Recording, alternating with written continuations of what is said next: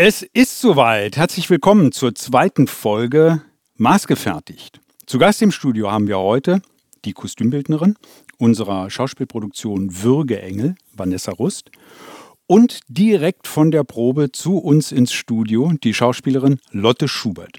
Schön, dass ihr hier seid. Hallo. Hallo. Hi. Lotte, du bist nun wirklich direkt von der Probe zu uns geeilt, aus dem Kostüm, aus der Maske ja, raus, ins Studio. Ich freue mich sehr, dass du ähm, hier dabei bist. Erzähl mal, wie bist du eigentlich dazu gekommen, Schauspielerin zu werden? Oh, ähm, also ich komme so ein bisschen aus so einem Schauspielstall tatsächlich, bin damit also auch so ein bisschen groß geworden und äh, wollte dann auch so als Kind immer unbedingt äh, Schauspielerin werden und wusste das immer. Und dann gab es aber eine Phase, ne, wenn man dann irgendwie sich so auch von seinen Eltern losmacht, wo man so denkt, nee, das mhm. muss jetzt was anderes sein. Und dann war ich irgendwie sehr überzeugt davon, dass ich auch hinter den Kulissen arbeiten möchte. Und dann habe ich noch so ein bisschen Grafikdesign und so studiert und Kunstgeschichte, also nochmal so einen Turn gemacht, habe in der Galerie gearbeitet und habe dann dort, das war in Weimar, wieder Leute vom Theater kennengelernt und auch eine Regieassistenz gemacht und bin dann eigentlich wieder wie so wieder eingefangen worden okay. und dachte so, okay, nee, das ist irgendwie ich, ich glaube, ich würde sehr, sehr traurig sein, wenn ich es nicht zumindest versuchen würde. Und dann bin ich vorsprechen gegangen und dann hat das geklappt. Und heute bin ich sehr, sehr dankbar, dass ich da auf mein Bauchgefühl gehört habe und das nochmal versucht habe. Mhm. So. Okay. Du hattest also nicht die Eltern, die dann äh, irgendwie so von wegen brotloser Kunst, um Gottes Willen macht es bloß nicht. Doch, Doch? total, ja, ja. Die haben immer gesagt, irgendwie, oh, du bist zu schade für den Beruf, das, der kann so brutal und der kann mhm. so schwierig mhm. sein. Und mhm ähm, man begegnet da so vielen Menschen, zum Teil auch, die äh, irgendwie ein Rad abhaben, auf gut Deutsch gesagt. Und ähm, deswegen haben die eigentlich sich total gefreut, dass ich was anderes machen wollte und waren dann aber wiederum total froh, als ich dann gesagt habe, ich glaube, Leute, äh, es führt kein Weg dran vorbei, ich muss das auch versuchen. Und dann waren sie total süß und mhm. haben mir so Monologbücher gepackt und mir geschickt. Mhm. guck doch mal da rein. Das war total schön dann. Neben der Schauspielerei ist Musik auch ein großes mhm, Thema für mhm. dich. Erzähl mal. ja, das war es auch schon immer. Also ich bin, bin auch so groß geworden mit äh, Tori Amos und Leonard Cohen und so und habe schon als, weiß nicht, so mit elf oder so, so die ersten Sachen auf dem Klavier geklimpert und Texte geschrieben und habe das äh, zunächst so sehr für mich und mein stilles Kämmerlein so gemacht. Und ähm, jetzt sind wir zu zweit, also mit dem Musiker Thorsten Drücker, der hier auch schon zwei Produktionen begleitet hat, ähm, habe ich ein Duo gegründet, Smiller Zorn und Awesome Universe. Und wir machen jetzt fleißig Musik. Ich habe auch schon reingehört, sehr cool. Ja, danke, das freut mich sehr. Vanessa. Ja. Du hast erstmal deinen Abschluss in Mode und Textilmanagement gemacht. Ja, genau. Und dann aber trotzdem den Weg ins Kostümdesign gefunden. Wie, wie ist das vonstatten gegangen? Wie hast du den Weg gefunden? Ähm, ja, ich habe eigentlich wollte ich zu Beginn Modedesign studieren. Das habe ich mich nicht so wirklich getraut, weil ich auch dachte, was mache ich dann am Ende damit und dachte, mit dem Management hat man ja noch so was Vernünftiges ähm, und war dann fertig und ähm, dachte, das ist es dann jetzt auch nicht, irgendwo in dem Büro zu sitzen und so kreativ Zahlen hin und her zu schieben. Und ich habe äh, sehr, sehr lange ähm, privat Ballett getanzt, also mhm. laienmäßig, aber es waren dann doch schon so 15 Jahre und habe auch ein, zwei Mal auf der Bühne gestanden. Und dann dachte ich, ah ja, das ist ja total toll. Bewirb dich doch einfach mal am Theater als Kostümassistentin. Und ähm, ich wusste überhaupt nicht, was das ist. und hatte aber zu dem Zeitpunkt, also ich habe mich in Dortmund ähm, am, äh, am Schauspielhaus, beziehungsweise an der Oper damals noch, äh, beworben und hatte dort eine ganz tolle Chefin und die hat gleich gesagt, ja, das ist doch gleich eine Kostümabgabe von, von einem Ballett. Äh, bleib doch gleich hier, hör dir das an und ähm, ja, bis jetzt bin ich nicht wieder rausgekommen. also das hat sich dann immer weiterentwickelt. Dann habe ich den Kostümassistentinnenjob bekommen und dann, mhm. genau. Mhm. Also so diesen, diesen Blick in diese sehr unbekannte Welt. Ich glaube, also auch ja. für mich war das damals ja. so ein, mhm. eine Welt, die nicht wirklich existiert hat. Und ähm, als ich da reingeschaut hat, hatte, hat es mich nicht mehr losgelassen. Ja, also es genau, ist so ein genau, ähnliches genau. Phänomen letzten Endes. Ne?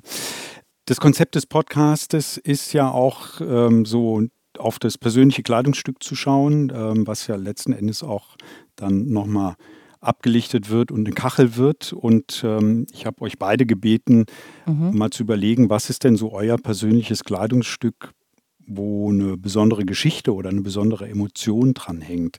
Was ist es bei dir, Vanessa? Ähm, habe ich auch heute an. Mhm. Mein äh, Blazer, den mir eine, eine befreundete äh, Kollegin geschenkt hat, mit der ich zusammengearbeitet habe. Und wir waren, glaube ich, in, in Kassel war das bei einer Produktion und waren nach der Probe, was machen wir jetzt? Komm, ach, wir gehen, wir gehen mal eine Runde in die Second-Hand-Läden. Und äh, da hat sie gesagt, komm, den kaufe ich dir ähm, für die, zur Premiere. Und jetzt habe ich so Dinge, die rausgefallen sind aus dieser Produktion, daran geheftet. Und mhm. das ist so ein äh, tolles, tolles Teil, wo man wo ich auch immer dann an sie denken kann. Ja, genau. also hängt auch so eine Geschichte dran, die dir natürlich was bedeutet. Und ja. ähm, wenn du die Jacke anziehst, gibt sie dir ein besonderes Gefühl oder eine besondere Haltung dann auch? Ja, die ist ja so ein bisschen zu groß, so oversized. Das ist eigentlich ich. eine Herrenjacke, oder? Ja, das ist eine Herrenjacke, genau. Ja. Also 52 ein bisschen groß.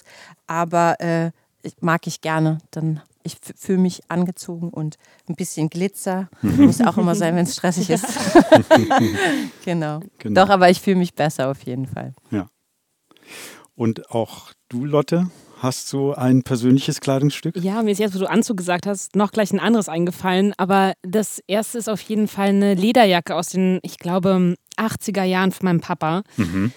Und lustigerweise gibt es auch ein Foto von ihm, wo er die trägt. Und das war für mich total besonders, dieses Foto zu sehen, weil das meine absolute Lieblingslederjacke ist. Und die ist halt wirklich so mit ganz breiten, schweren Schultern. Sie ist wirklich wahnsinnig schwer. Man muss sich auch mal gut überlegen, ob man die anzieht.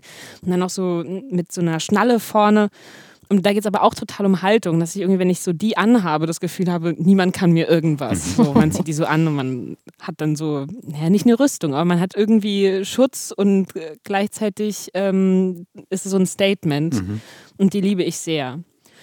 Und das Zweite, weil du gerade Anzug sagtest, ähm, ist tatsächlich ein Anzug von meiner Oma. So ein, der ist so, so ein ganz schönes, verwaschenes Blau. Und ähm, weil ich meiner Oma wirklich wahnsinnig viele Sachen abluchse, vor allem Pullover. Und dann komme ich mal zu Weihnachten in einem Pullover von ihr und dann guckt sie mich an und will die alle wieder haben, weil die alle so cool gestylt aussehen. Mhm. Und bei diesem Anzug ist es halt auch so, dass der irgendwie, der hat auch so breite, breite Schultern und so und dann aber so eine schmale Hose. Und ich finde es total faszinierend, weil der sieht einfach also aus wie von heute und äh, ist wahnsinnig schick. Und sie konnte das gar nicht fassen, dass man das jetzt wieder trägt. Mhm. So. Mhm. Ich mache dann immer eine Modenschau bei ihr zu Hause und sie ist mal völlig hin und weg davon. Und das sind so zwei Sachen, die ich sehr liebe, einfach weil die so aus der Familie kommen und ähm, ja, weil die mir sehr viel bedeuten. Mhm. Okay. Und die, die Lederjacke ist dann wirklich die Lederjacke deines Vaters? Ja, genau. Krass, okay. Also super. die hat er, trägt der jetzt natürlich nicht mehr, weil es so ja, gar nicht sein Stil ist. Ja, und ich weiß auch gar nicht, wie lange er die getragen hat. Aber ich bin wahnsinnig froh, dass die jetzt bei mir zu Hause ist. Ja. Eins davon werden wir fotografieren genau. und ähm, können unsere Zuhörerinnen und Zuhörer dann auch wirklich ähm, auf Instagram zum Beispiel mhm. sehen. Mhm. Diese persönliche Kleidung, ähm, die macht ja auch was mit einem, also mhm. auch so grundsätzlich Kleidung, ne? also so wie wir uns morgens anziehen, wie wir losziehen. Was ist dein Bewusstsein für Kleidung oder wie, wie benutzt du Kleidung, mhm. Lotte? Also, ich, also tatsächlich ist es für mich immer ein Seismograph so ein bisschen meiner, meiner Stimmung. Also mhm. ich versuche wirklich jeden Tag das anzuziehen, worauf ich wirklich Bock habe. Mhm. So, wenn ich in Endproben bin, dann sind das meistens irgendwie sehr bequeme Sachen. In diesem Fall, also heute sind es irgendwie wahnsinnig bunte Sachen, aber weil mir einfach danach war, mhm. gestern bin ich nur in Schwarz rumgelaufen. Mhm. Was gar nicht dann heißt, dass ich irgendwie mich schlecht gefühlt habe oder so, so ist das gar nicht konnotiert. Aber es gibt irgendwie ein sehr spezifisches Gefühl, warum ich was so jeden Tag irgendwie äh, anziehe. Und dann ist es bei mir auch so, dass ich sehr also fast nichts Neues kaufe. Was ich aber schon seit Jahren mache, ist, sobald jemand in meinem Freundeskreis sagt, ach, ich habe da so einen blöden Müllsack zu Hause und ich muss es irgendwie zur Kleiderspende bringen, bin ich die Erste, die den durchwühlt. Und ich reise dann meistens mit einem Koffer an und gehe auch mit einem vollen Koffer wieder. Und das ist für mich auch total schön, dass ich irgendwie so Dinge trage, die wirklich immer eine Verbindung haben zu mhm. Leuten, mhm. so, also zu einer besten Freundin oder so. Mhm. Oder weiß nicht, der Pulli, den habe ich in Dänemark in einem Campingurlaub mit meinen Eltern gekauft. Und ich weiß das alles immer sehr genau, wo was herkommt. Ich mhm. verbinde das wirklich viel ähm, viel Emotionales mit Kleidung mhm. irgendwie. Mhm. Das trägt mich teilweise sehr durch den Tag. Verstehe. Du warst ja jetzt, also in, in noch mehr Produktionen zu sehen, aber so die besonderen mhm. Produktionen, äh, Mascha K. jetzt mhm. ähm, noch gar nicht so lange her, mhm. war ja auch der letzte Podcast, hast du eine der Maschas gespielt. Davor in äh, Macbeth, die Lady Macbeth mhm. und ähm, in Onkel Vanya Sonja, aktuell im Würgeengel. Ähm, du hast ja nicht in jeder Produktion die gleiche Kleidung an. Ja, ja zum Glück. Ähm, Was bedeutet Kleidung dann? Also dann ist es ja nicht mehr die normale Kleidung, mhm. sondern es ist ja schon ein Bühnenkostüm, was ja immer wieder ein anderes Kostüm ist. Was bedeutet Bühnenkostüm dann an der Stelle für dich?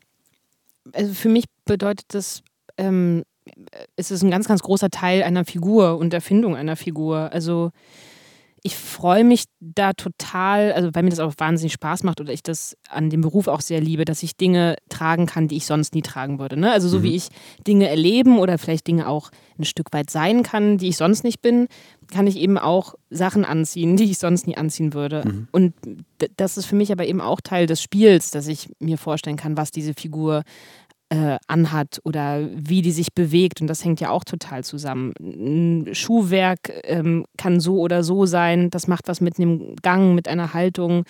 Ähm, und das ist dann alles das kommt alles zusammen und das all, also fließt alles in diese Figur rein und in mhm. letztendlich dann in den Menschen, die man da erzählt und in die Geschichte, die man erzählt. Mhm.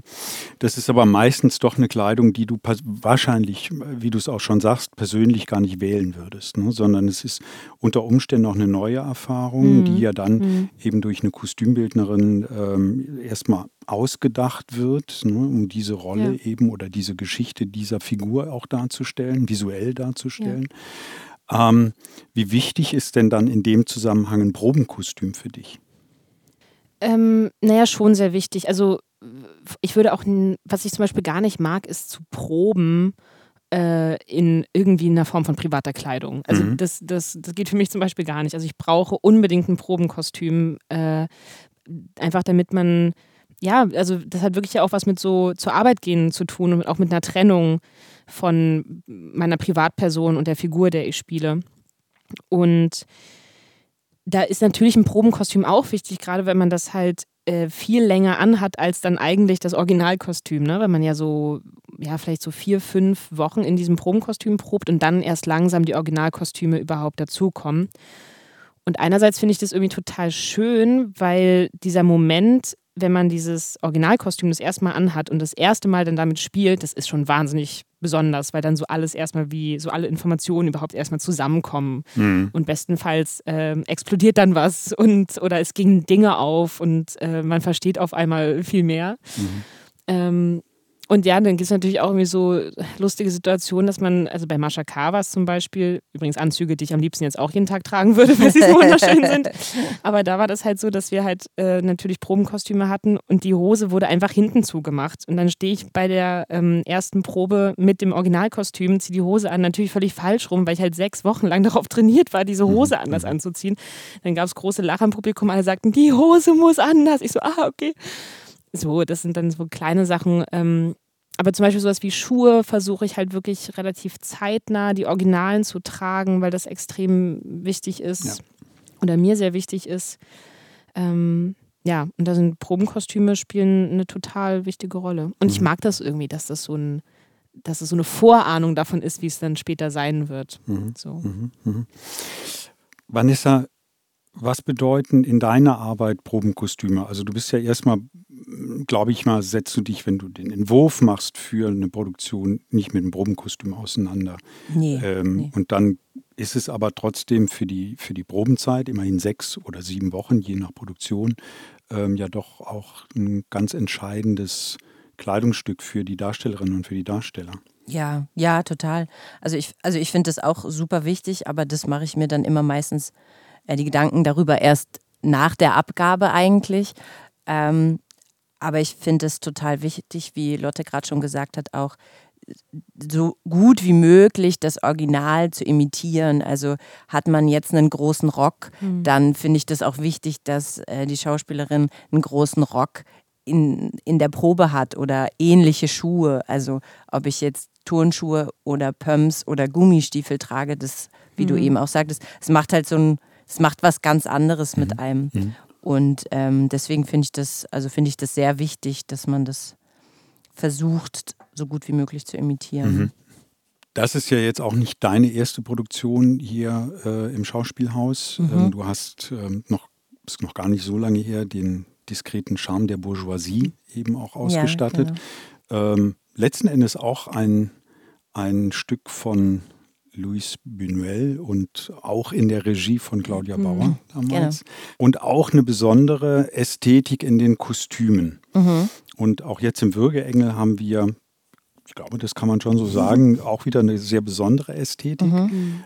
Wenn du dann über Probekostüme nachdenkst, dann findest du ja nicht diese Ästhetik in unserem Fundus, ähm, wo du dann eben sagen kannst, du kannst eben adäquat für die Darstellerin und für die Darsteller, auch für die Regisseurin, mhm. was auf die Probe geben, was dem wirklich hundertprozentig entspricht, sondern es ist ja erstmal so, es gibt vielleicht einen Eindruck von oder ein Gefühl von. Mhm. Ja.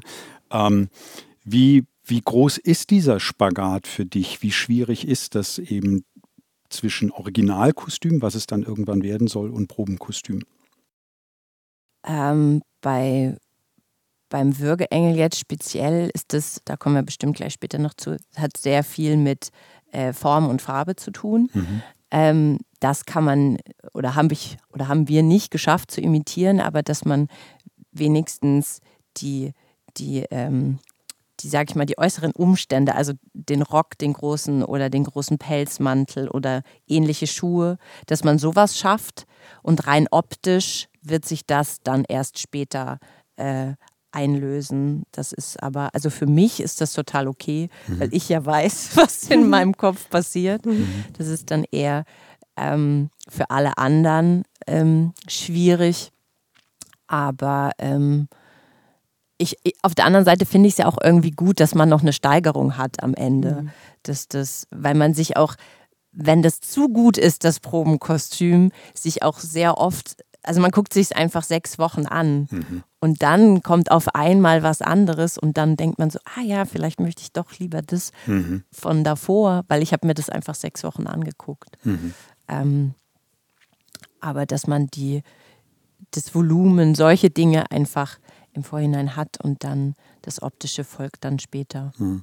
Ich glaube, das sind Situationen, die wir letzten Endes alle kennen, dass irgendwo mal ein Regisseur sagt, ich habe oder eine Regisseurin, ich habe das jetzt sechs Wochen gesehen und ja, ja. das ist es eigentlich. Ja, ja. ja? Also ja. das funktioniert so gut und jetzt kommt ein Kostüm, ein Originalkostüm, wo äh, wie geht das jetzt? Ne? Also das ist total verrückt irgendwo. Ne? Lotte, dieser, du hast es eben auch mhm. schon mal angesprochen, dieser Wechsel eben dann wirklich bei den Endproben mhm. von diesem Probenkostüm in das Originalkostüm ähm, und gerade eben auch hier bei so extravaganten mhm. Kostümen. Was, was macht das mit dir? Was passiert dann? Mm, ja, also die Figur bekommt dann ja eigentlich so das allererste Mal eine wirkliche Körperlichkeit. Also die sucht man ja auch während der Proben, aber ganz final macht es ja was, wenn man das Originalkostüm anhat. Also in diesem Fall habe ich zum Beispiel, ist es eine Corsage auch, ne? weil es äh, ein trägerloses äh, Kleid ist. Und jetzt bin ich halt während der ähm, Proben halt immer in so einem fluffigen Kleidchen rumgelaufen, mhm. was man kaum mhm. gemerkt hat. Und jetzt diese Corsage zu tragen, die mit die nicht ermöglicht, dass ich krumm stehe oder mhm. irgendwie so, macht natürlich komplett was mit einem Gang, mit einer Haltung und ähm, das ist aber total schön, weil man endlich, also ne, wie ich gerade auch schon sagte, so alle Informationen zusammen hat, um jetzt die Figur final irgendwie zu, zu bauen oder zu modellieren oder so. Und das ist total schön, wenn man, also wenn man ja auch so wochenlang irgendwie so sucht und die so finden will und kennenlernen will. Und wenn man dann alles beisammen hat, weiß man so, ah, da ist sie.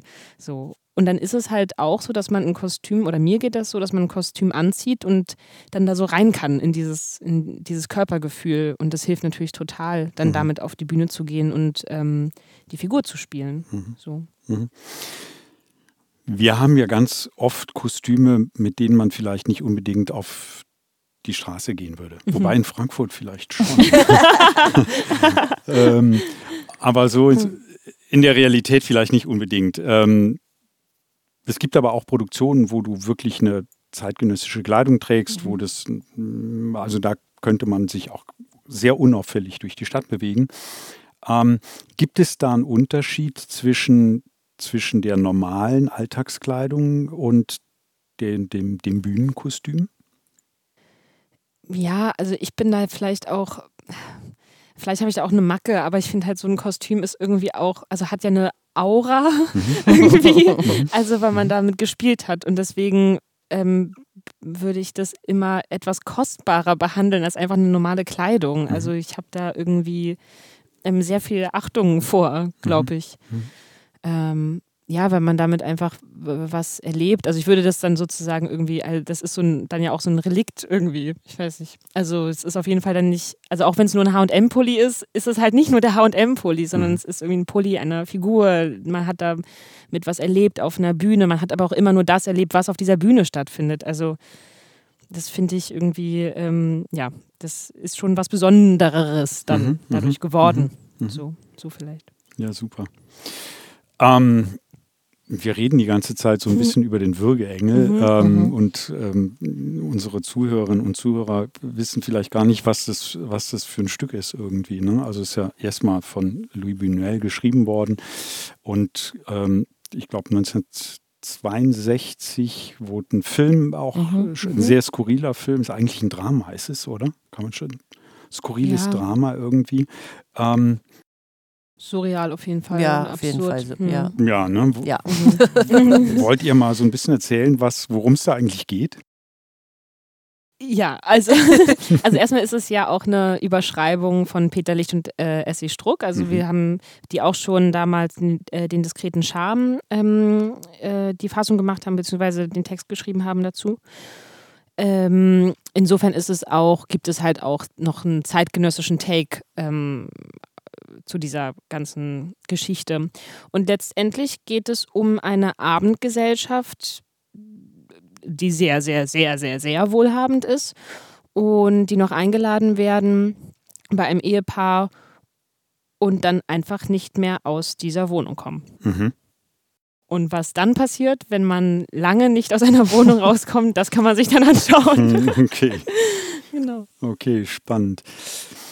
Vanessa, du hast die Kostüme dazu entworfen. Wie gehst du daran? Wie, äh, also so eine, also klar, es gibt den Film, da wird man ja schon ja. mal so ein, kriegt man so einen Eindruck von und ist nicht einfach nur ein Buch, was man liest, sondern mhm. hat schon einen visuellen Eindruck. Ähm, wie setzt du dich mit dieser Thematik auseinander und, und findest dann eben auch Entwürfe? Ja, also ich habe zuerst mir den Film angeschaut, dann natürlich die, die Fassung von, von Peter Licht und mhm. äh, Essie Struck gelesen. Und ähm, wie Lotte eben schon gesagt hat, das eine ist von 62 und das andere ist von heute. Und es ist auch sehr, äh, sehr heutig geschrieben. Also auch die Sprache, das ist sehr zwischendurch sehr umgangssprachlich und ja. hä, nee, wie, was, wo. Also das sind so das macht es dann auch am Ende so lustig. Aber ähm, das gibt mir immer viel, das auch äh, die Fassung dann zu lesen. Und ähm, ich muss sagen, das ist wie so ein bisschen der diskrete Charme 2.0, würde ich es okay. mal so benennen. Ähm, ich fand damals die, dass ich dort mich auf Muster bezogen habe, fand ich irgendwie eine gute Idee. Und ich dachte, wie kann man das jetzt sozusagen nochmal toppen? Mhm. Und da es halt diese besondere, sehr reiche Gesellschaft ist, ähm, sind Claudia und ich da so ein bisschen drauf gekommen, was sieht man dann auf der Straße? Und wir sehen halt, oder auch gerade hier in Frank, wo, wo ich finde, dieses Thema mhm. passt auch sehr gut hier mhm. in die Stadt. Ja. Ähm, was sieht man? Man sieht Louis Vuitton-Taschen, man sieht äh, Schals von Fandy, die ich übrigens jetzt immer auf der Straße sehe. Aber ähm, also man sieht diese ganzen Prince oder auch von Gucci und äh, also diese Statussymbole, die uns so, so direkt so vors ja. Gesicht gehalten mhm. werden. Und ähm, dann habe ich äh, mit meinem äh, Kostümbildassistenten, dem Jonathan, ähm, haben wir Muster entworfen, weil wir nicht genau, also weil ich nicht genau ein Louis Vuitton-Muster jetzt kopieren wollte. Man darf das auch nicht, aber ich wollte das auch nicht. Aber es sollte so ein bisschen so sein, ah, okay, ich erkenne das, mhm. das geht so in die Richtung, das könnte das sein. Und habe dann jedem ein, ein persönliches Muster verändert, sage ja. ich mal. Ja. Äh, und Jonathan hat das dann ins Digitale umgewandelt. Und ähm, genau, und dann habe ich versucht, noch aus den 60ern so ein bisschen den Stil mitzunehmen. Ja. Also den Stil der 60er mit dem heutigen Statussymbol zu mischen und Farbe reinzubringen. Mhm. So, mhm. glaube ich. Ja, wir und, haben ähm, in der Tat ähm, die Stoffe wirklich drucken lassen. Also genau. Jonathan Wasmer hat an der Stelle, war, die, hat, war da, glaube ich, eine große Unterstützung Auf für jeden dich. Fall, ja. Ähm, das ins Digitale reinzubringen und ähm, dann haben wir das drucken lassen und daraus eben mhm. auch diese wunderbaren Kostüme anfertigen lassen, die halt wirklich so diesen Markenwahnsinn auch nochmal mhm. darstellen. Ne? Also mhm. das ist schon auch eine ganz besondere Geschichte. Mhm. Ist da, also bei diesem Entwurf, Gibt es da eine besondere Botschaft, die du dem Publikum da auch mitgeben möchtest? Also gar nicht erzählerisch, aber visuell einfach. Ne? Also in dem Moment, wo dieser, wo du diesen Entwurf hast und klar, du bedienst dich da bei diesen Mustern großer Modehäuser, ne, dieser Logos irgendwo, die man sofort erkennt. Ist, steckt da eine Botschaft dahinter? Naja, vielleicht, dass man sich wiedererkennt oder dass man, ähm, naja, also ich finde schon eigentlich, dass man darüber nachdenkt, was, was hat es mit diesen Statussymbolen auf sich. Also bei manchen Leuten funktioniert das ja total, also die machen da ja mit, ähm, manche nicht. Und ähm, dass man da vielleicht drüber nachdenkt, was das, was das soll. Aber ich glaube, mhm. das bringt das ganze Stück mit mhm. sich. Ja, klar. Also, dass das so ein Spiegel ist vielleicht auch mhm. und dass das, also ich hoffe, dass das äh, dadurch verstärkt wird. Mhm. Ja, und wie viel hat man am Ende davon? Ne? Also ohne jetzt ja. zu viel zu spoilern, aber ähm, ab einem bestimmten Zeitpunkt entledigt sich auch der ein oder andere dann halt äh, seiner Kleidung und natürlich bringt einen dann dieses Logo, dieses wahnsinnig große Logo auf einem wahnsinnig tollen Kleid in so einer Situation, wo es wirklich irgendwie mehr oder weniger ums nackte Überleben geht, ähm, halt wirklich gar nichts mehr. Mhm, mhm. so, ja. ne? Und das, das finde ich, hat sich, das erzählt sich, glaube ich, schon total toll. Mhm. Ich glaube, dann an der Stelle ist gerade auch das Ablegen der Kleidung mhm. nochmal so ein großer Schritt ja. eben in, in diese Nacktheit, also diese äh, Verletzbarkeit auch. Ja, ne? ja also total. Das ist schon ein krasses Zeichen. Ähm, diese künstlerische Freiheit, die eine Kostümbildnerin ja auch hat letzten Endes, ne, bringt sich ja da künstlerisch mit rein irgendwo ähm, bei so einem Kostümentwurf. Das kann aber auch in alle möglichen Richtungen gehen. Da erleben wir ja doch auch immer wieder verrückte Sachen bei den, bei den Bühnen irgendwie. Was, was bedeutet so eine künstlerische Freiheit einer Kostümbildnerin oder eines Kostümbildners für dich als Darstellerin, Lotte? Oh, das ist eine gute Frage. Also mir ist es zum Glück bisher sehr selten begegnet, dass man nicht trotzdem immer noch miteinander reden kann. so. Okay. Weil das ist, das ist, oh ist glaube ja. ich, schon irgendwie extrem wichtig. Ja. Ähm, weil auch wenn ich äh, eine Schauspielerin bin, der was angezogen wird, bin ich trotzdem einfach ja immer noch auch ein Mensch, der auf einer Bühne mhm. steht. So, ne? Und mhm. bestimmte Sachen kann ich dann halt auch nicht, ähm, nicht zurücklassen, auch nicht, wenn ich auf die Bühne gehe. So. Und ähm, das sind dann halt immer auch die schönen Momente, wenn man halt trotzdem auch mitreden darf. Und bei dir ist es ja zum Beispiel auch total so, Vanessa, dass man halt, ähm, dass es diesen Entwurf gibt und dann kann man halt äh, immer noch was dazu sagen oder man kann auch noch eine Idee mit, äh, mit reinwerfen und so. Ähm, aber es ist natürlich erstmal total schön als, also oder auch ein Geschenk, wenn man äh, so einen großen Entwurf irgendwie vor sich hat und sich dann da reinschmeißen kann und dann ist es am Ende, aber das ist ja beim Theater eh, also glaube ich zumindest so, ist es halt ja irgendwie ein Teamsport, ne? Und man mhm. und ein mhm. Ping-Pong und man kriegt Voll. was, man kriegt ein Kostüm, ähm, daraus kann ich was mit einer Figur machen, dann fällt einem dazu vielleicht wieder noch was ein, dann kann man das, ne, wie, also das ist ja wirklich ein großes Geben und Nehmen und gemeinsam ja. entwickeln. Und ähm, umso schöner ist es dann, wenn jemand halt auch irgendwie mit einer großen Idee kommt, die aber noch so offen ist, dass man halt noch äh, mitmachen darf. Mhm. So. Mhm. mhm wie du schon sagst, letzten Endes spielst du es ja auch. Ne? Genau. Und das muss irgendwie ja. ineinander greifen, genau. damit es ähm, für, fürs Publikum auch eben diese äh, emotionale Geschichte mhm. ist, die, mhm. die sie vielleicht irgendwo auch packt, letzten mhm. Endes. Ne? Ja. Ähm, wenn wir jetzt in so einen Prozess gehen, Ähm, Kostümabgabe, Kostüme werden produziert, hergestellt. Welcher Personenkreis ist da für dich in so einer Abteilung wie, wie, wie einer Kostümabteilung wichtig, wichtiger Ansprechpartner, dass du da ähm, oder Vertrauensperson, wo du sagst, hier, da fließt auch nochmal, wie eben von, von Lotte eben was in die Rolle mit rein, mhm. also ne, dass, dass sich das so mhm. ergänzt. Gibt es da Menschen in der Kostümabteilung, von denen du da auch so eine Unterstützung hast und die für dich da eine große Wichtigkeit sind? Ja, total. Also mehrere. Das hat auch immer was äh, damit zu tun, in welchem äh, Zeitraum des Prozesses man sich befindet, weil ja. man natürlich die Kostümabgabe mit der ganzen Abteilung, mhm. dann ähm, nochmal intensivere Gespräche mit den GewandmeisterInnen und ähm, bis zum Ende hin, bis zu den Ankleiderinnen.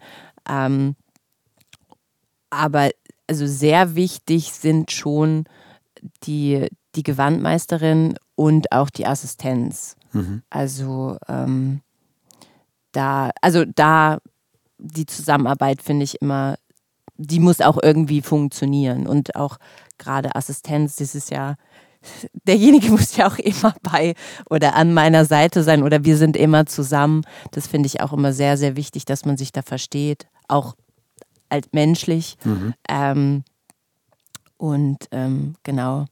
Und am Ende halt die, die Ankleider, die das dann, denen man das dann übergibt, die sozusagen dann das umsetzen, was äh, wir uns ausgedacht haben. Mhm. mhm. Genau. Mhm. Mhm. Warum sind es gerade eben dann die GewandmeisterInnen auch? Oder eben auch die Assistenten, ja. Ne, die, die, du ja wirklich hervorgehoben hast, wo du sagst, die sind besonders wichtig für mich? Ja, ähm, also weil das total viel mit Vertrauen äh, zu tun hat, finde mhm. ich. Also bei beiden. Ja. Ähm, bei den Gewandmeisterinnen ist es jetzt kenne ich, äh, habe ich jetzt schon das dritte Mal jetzt gearbeitet und ich kenne die Rosi und die Eva jetzt auch und wir wissen, wie wir zusammenarbeiten können, was auch viel mehr Spaß macht, mhm. ähm, weil ähm, ich weiß, wenn mir jemand eine Naht anbietet, weiß ich, was dann passiert und ich weiß, okay, ich vertraue dir, du ja. bietest mir einen guten Vorschlag an und dann ähm, bin ich äh, total dabei, dass wir das so machen. Hat mhm. auch total was mit Teamsport zu tun, ja. finde ich. Ja. Nicht, dass ich nur meinen Entwurf hinlege und ihr müsst den jetzt komplett so umsetzen, äh, sondern mir macht es auch viel mehr Spaß, wenn die selber nochmal Ideen mit reinbringen, weil sie in ihrem Fach viel, viel mehr Profi sind als ich. Mhm. Und ähm, bei der Assistenz, ähm, ja, finde ich, hat auch, ist auch äh, Vertrauen sehr wichtig. Mhm dass man sich da äh, also gut, kom gut äh, kommunizieren kann und ähm, ach, ich finde, man muss die einfach sehr wertschätzen, weil am Ende kann das damit fallen oder steigen, so, so eine mhm. Produktion. Mhm. Mhm. mhm. Die arbeiten auch mit am meisten, deswegen ist das mhm. schon ähm, ist das schon, finde ich das schon sehr wichtig. Ja. Ist ja letzten Endes auch eine sehr enge Zusammenarbeit. Ja, genau, ne? genau. Also da muss man wirklich genau. gut zusammen können. Du hast, Lotte, letzten Endes mit, glaube ich mal, gar nicht mehr so vielen Menschen im Kostümwesen Kontakt, mhm. aber dennoch so einigen. Ne? Mhm. Also wie ist es für dich? Welcher, welche Personen sind da für dich wichtig? Wo hast du... Ja.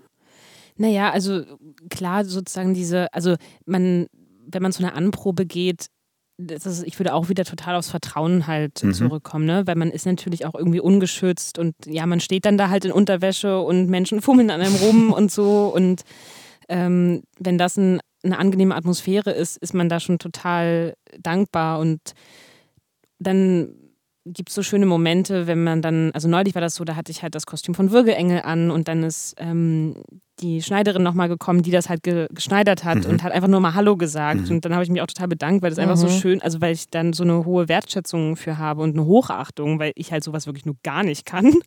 Und das war irgendwie, das war so ein total schöner Moment. Und dann sind es natürlich die AnkleiderInnen, ähm, weil man sich dann bei jeder Vorstellung sieht, weil man ähm, ist auch ein, auch ein Vertrauensding, weil ähm, das alles da ist, wo es sein soll. Ähm, wenn man ein Handtuch braucht, dann ist auch das Handtuch dann irgendwie da und so. Ja. Und das ist halt, ähm, ja, da ist man, fühlt man sich auch sehr, sehr behütet irgendwie auf eine gewisse Art und Weise. Okay. So.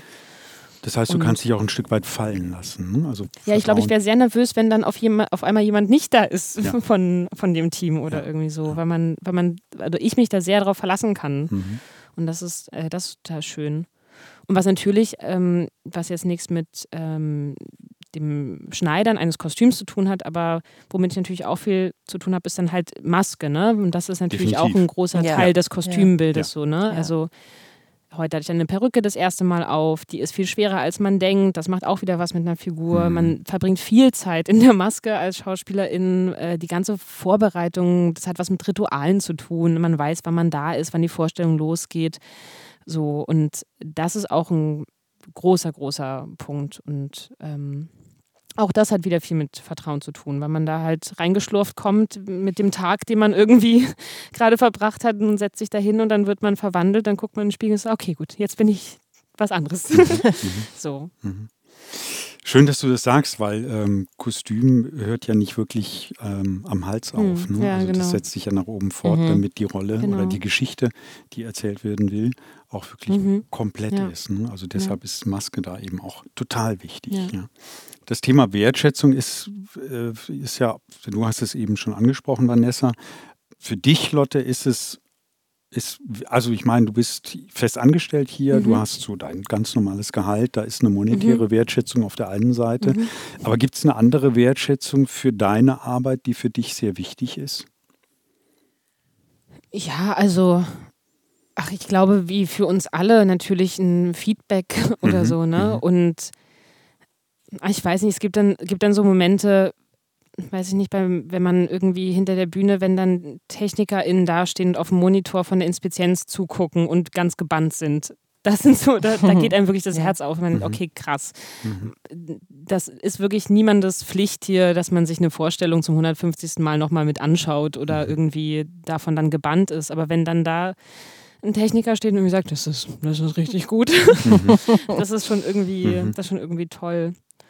Und ähm, ja, und dann freut es natürlich mich auch total, wenn, wenn Kollegen sich gegenseitig irgendwie was sagen oder ähm, ja, man einfach miteinander darüber spricht, wie das heute war oder so, oder was man zusammen gerade so durchlebt hat und so. Mhm.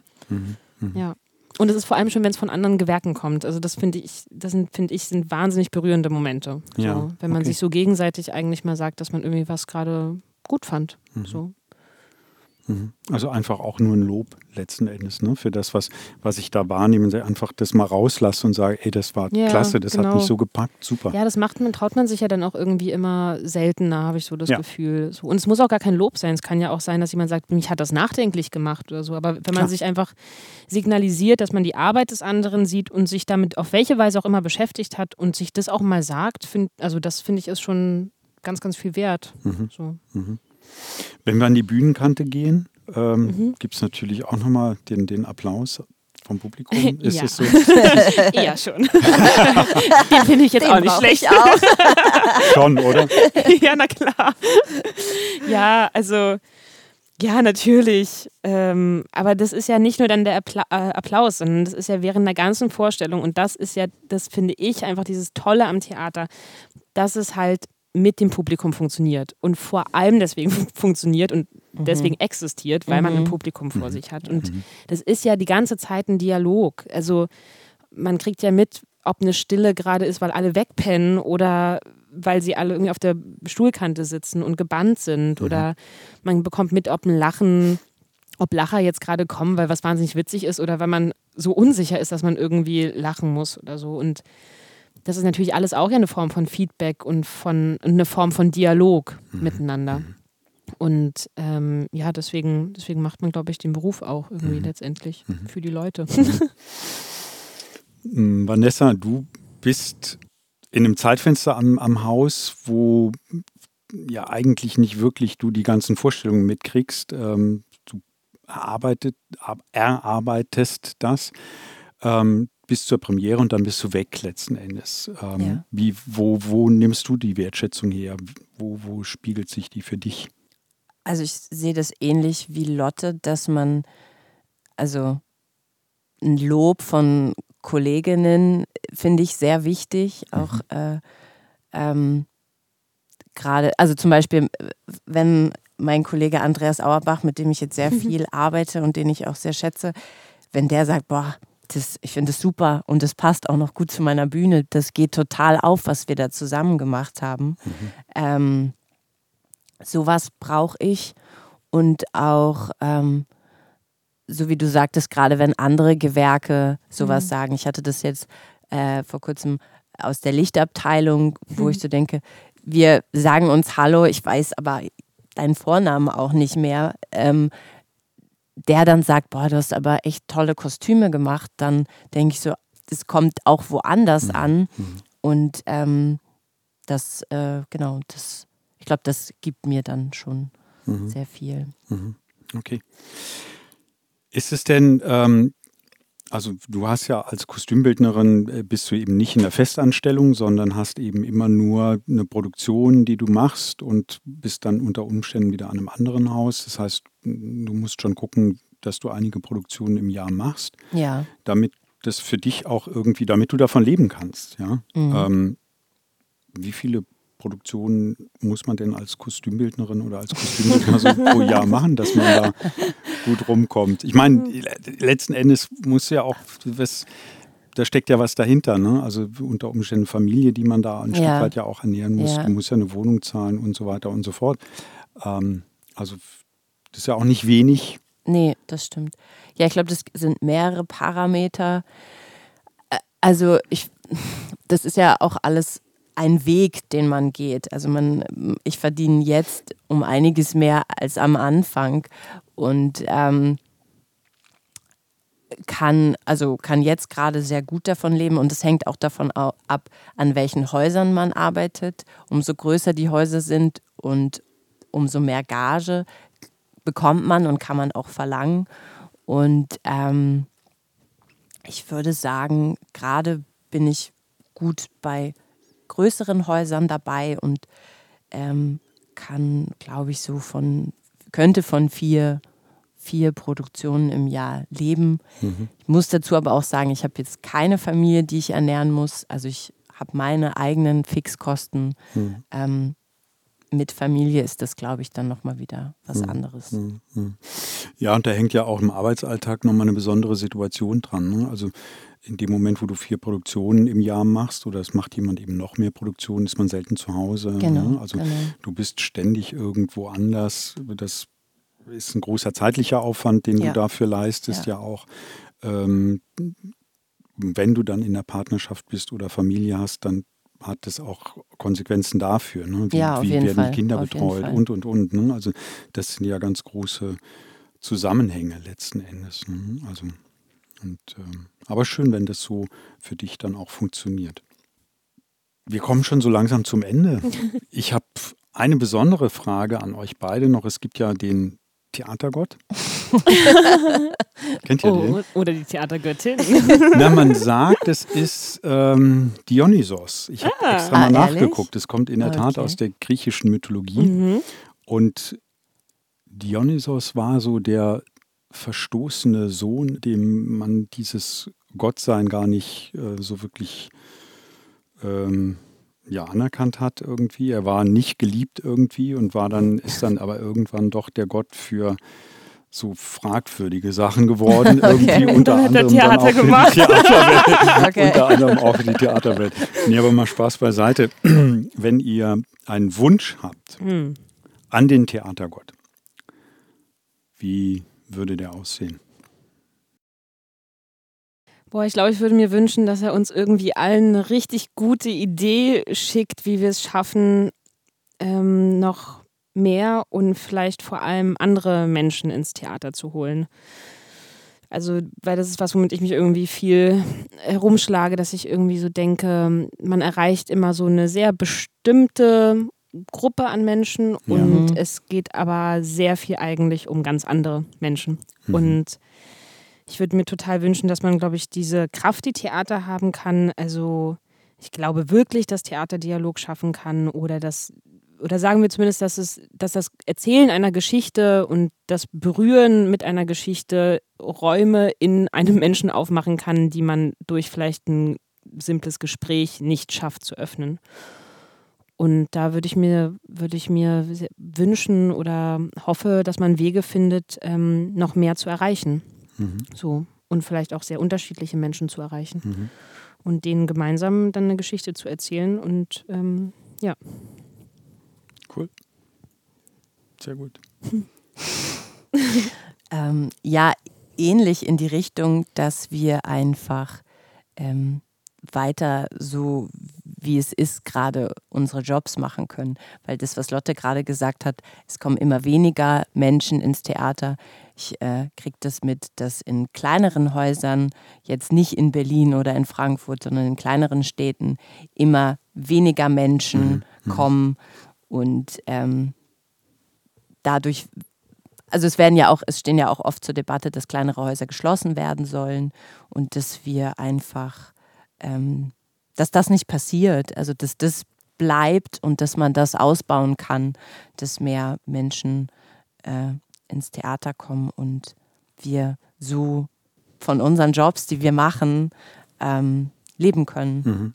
Mhm. Mhm. So und dass das so bleiben kann, dass man da rumspinnen kann, Geschichten mhm. erzählen kann, Welten aufmachen kann. Und nicht nur kleinere Häuser, ne? Also die Gefahr schwebt ja, ja, sozusagen eh schon irgendwie so im Raum, dass die Idee besteht, auch normal große Häuser zu schließen. Ja. Ja. Aus der einen oder anderen Richtung. Ja, in der Tat. Und ähm, es dabei komplett vergessen wird, wie wichtig Theater für eine Gesellschaft ist, mhm. letzten mhm. Endes. Davon bin ich ne? fest also, weil es einfach der Raum der, des Diskurses mhm. ist, einfach auch. Ja. Ne? Also der dann auch angestoßen wird durch das, was wir in den Theatern tun, definitiv. Ja. Hm, dann wollen wir mal hoffen, dass Dionysos das Dionysos, hat, bitte, oder? Er höre uns, er höre uns. Ja, es bleibt mir jetzt ähm, toi toi toi zu wünschen für die anstehende Premiere Würgeengel. 20.01. haben wir Premiere. Mhm. Ähm, alles Gute dafür. Wir sehen uns auf der Premiere. Vielen Dank, dass ihr da wart, gerade ja, auch danke, in diesem Prozess ja. jetzt ähm, zwischen den Endproben, was wahnsinnig anstrengend ist. Ich ja. weiß, es ist mhm. toll, dass ihr da wart. Ähm, ganz, Sehr ganz gern. herzlichen Dank dafür. Danke dir. Dann darf ich jetzt noch rausschicken, dass wir ganz offen sind für Anregungen, Feedback. Ähm, liebe Zuhörerinnen und Zuhörer, senden Sie uns gerne eine E-Mail an info@schauspielfrankfurt in einem Wort.de. Ähm, weitere Informationen zu dem Podcast Maßgefertigt können Sie auch auf Instagram finden unter Maßgefertigt. Dort sind zum Beispiel auch die persönlichen Kleidungsstücke zu mhm. finden, mhm. zu sehen oder eben auch weitere Bilder zu den Produktionen und, und, und. Herzlichen Dank und bis bald. Danke. Danke.